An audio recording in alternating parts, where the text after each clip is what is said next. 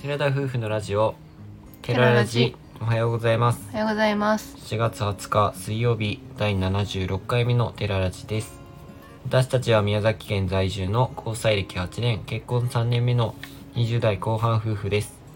この番組では私たちの日常や趣味について宮崎弁でてげてげにまったりとお話ししていきます本日は新車ハイエースの DIY コーナーです、えーこのコーナーでは僕たちが購入した新車ハイエースについて内装の DIY の様子をお届けしております、はい。まあ、今回はまだ2回目ということでその DIY についてはうん、うん。まあそれほど大きく進んだわけではないんですがそうだね。いつもだいたい仕事終わりに2時間ぐらいしか作業できないので、本当に少しずつしか 進んでないんですけれども、なかなか土日にやる暇がなくてですねお互い正人君との予定も合わないし自分たちもキャンプ行ったりとか、まあ、この間は長崎に行ったりとか3連休もありましたのでうんな。かなかねそれはちょっとできないんですけどもう毎週1回ずつみたいな感じで進めていこうかなということで、うん。まあ、まだ2回目ということです。そうだね。で今回やったところについては結局後ろ座席の方というかもう荷物を積むところから2列目のシートのところ辺までのもう横と天井にかけて、うん天井も外しましたので、半分だけね。うん、半分だけね、精神剤の方を貼っていきました。うん。 で今回買った精神剤が、えー日清工場っていうところのまあ一般的な本当に なんて言うのかなリアルじゃないんですけどなんかリアルシートとかいろいろ書いてあったりはしたんですけど、うん。まあ、とにかく精神剤ということで、うん大きいタイプを購入しました、うん。まあぎちんちっちゃいタイプっていうのもあるんだけど、うん。ちっちゃいタイプだとやっぱりちょっと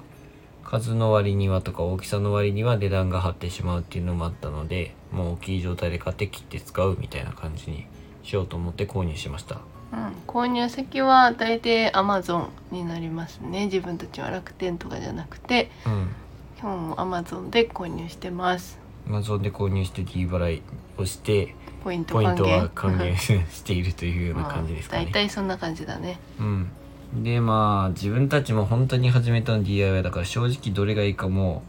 もうレビューとかを見てしか決められなくてうーんで YouTube とかでも見るものはあったんですけどやっぱりちょっと高いなとも思ったりとかそうやなそれなりにいい製品もあるみたいなんですけどなんかエーモンさんとか家のやつがなんかすごくいいみたいなうんなんか YouTube のベンちゃんっていう人がやってるので見てたらうやんってたんだけど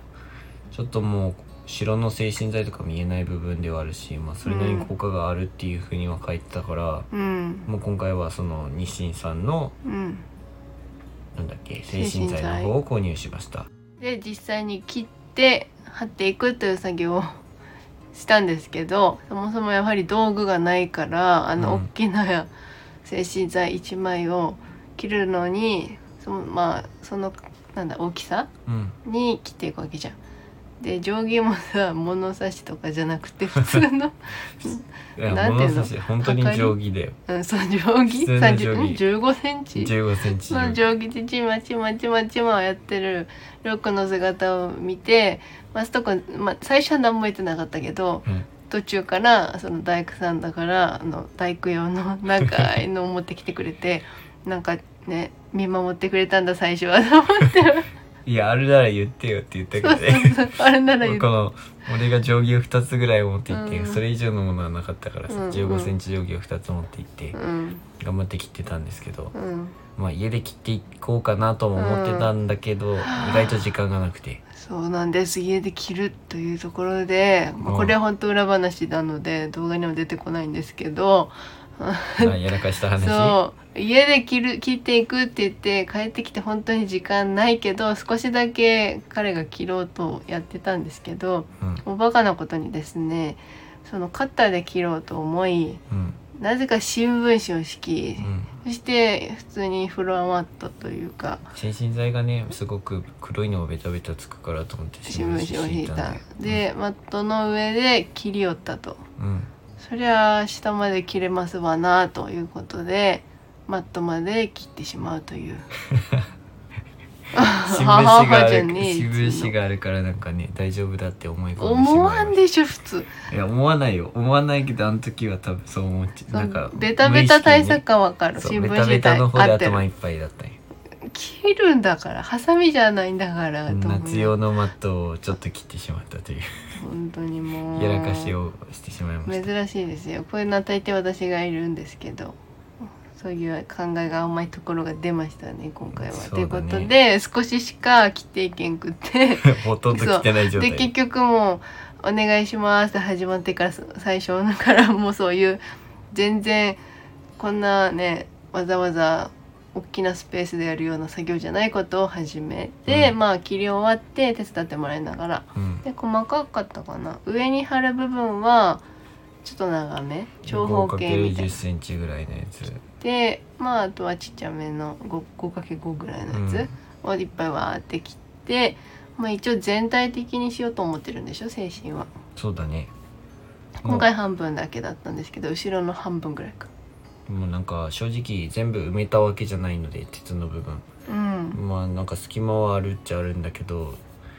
よくはないような気もするけどとりあえずもうあれでもなんとかなるかと思って精ですね神剤をもうとにかく張りまくってるような感じうん実際に検証をしてみようということで貼る前にあのホースで天井の方に水をかけたんですけかけてどってっていうのと貼り終わった後に毎回それ同じことやっ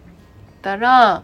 今のところはよくわからないとうん実際この間のライブ配信でもちょっとうるさいっていう話をしていて雨が降った時に走ってたじゃん。うんうん、まあそのうるささは全然変わらないなという感じで今のところはまだ、なんか音が変わった鉄の音が変わったみたいな感じでうん、うんまあ今何もそれからカバーとかつけてないし断熱材とかもまだ何も入れてないのでそれは音はバリバリ聞こえるとは思うんですけど、うんまあ、これからどうなるかっていうのがちょっと楽しみではありますうん、なんかあの精神剤ってもう一回貼ったら絶対取れないやつらしいからね、うんもうあれを剥がすことはないんですけどうん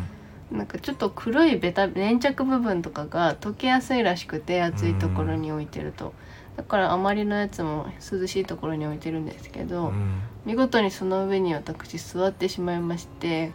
お尻にね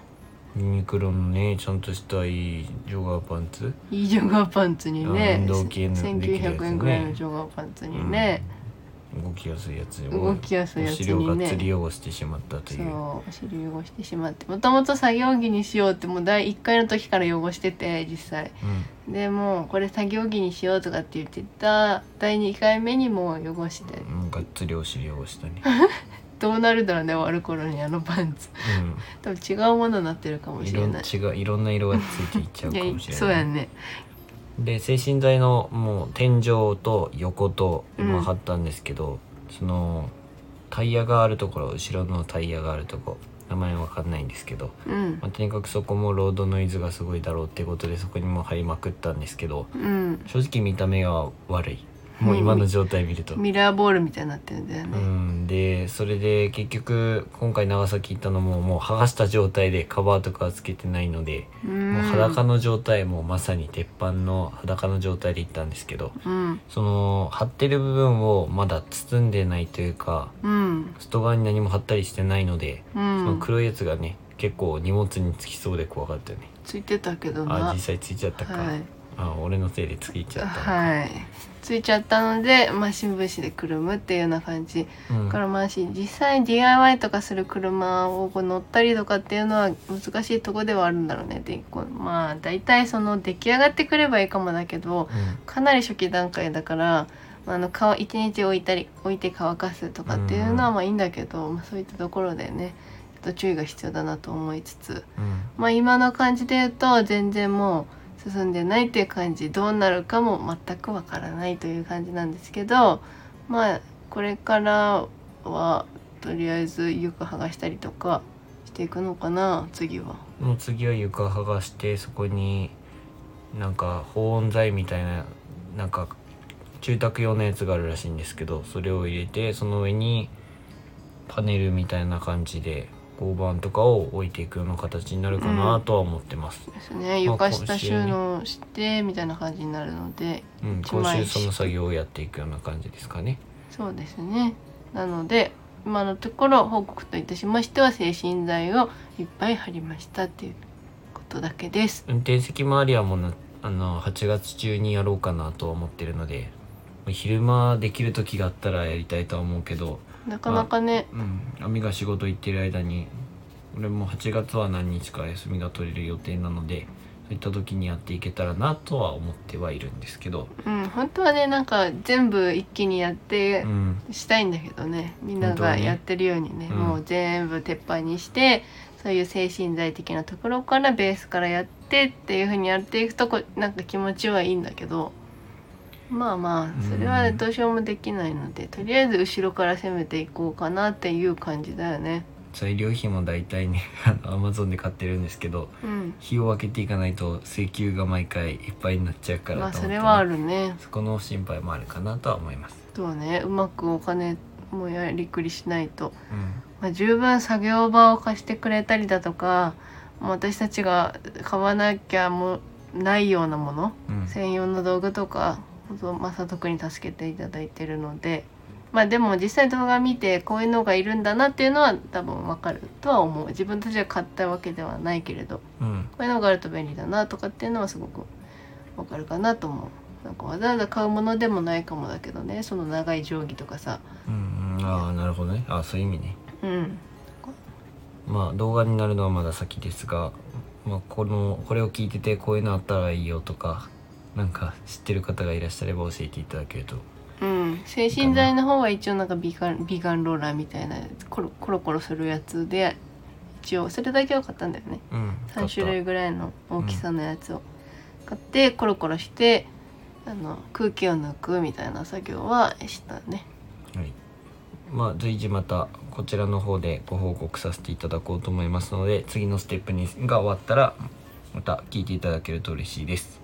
では今回のお話はここまでですラジオのご感想やご質問などコメントやレターで送っていただけると嬉しいです私たちはインスタグラムと YouTube の配信も行っております YouTube では夫婦でキャンプや車中泊をしている様子を毎週土曜日夜7時に公開しておりますのでご興味のある方はぜひご覧ください本日も最後までお聴きいただきありがとうございましたありがとうございまそれでは皆さんいってらっしゃい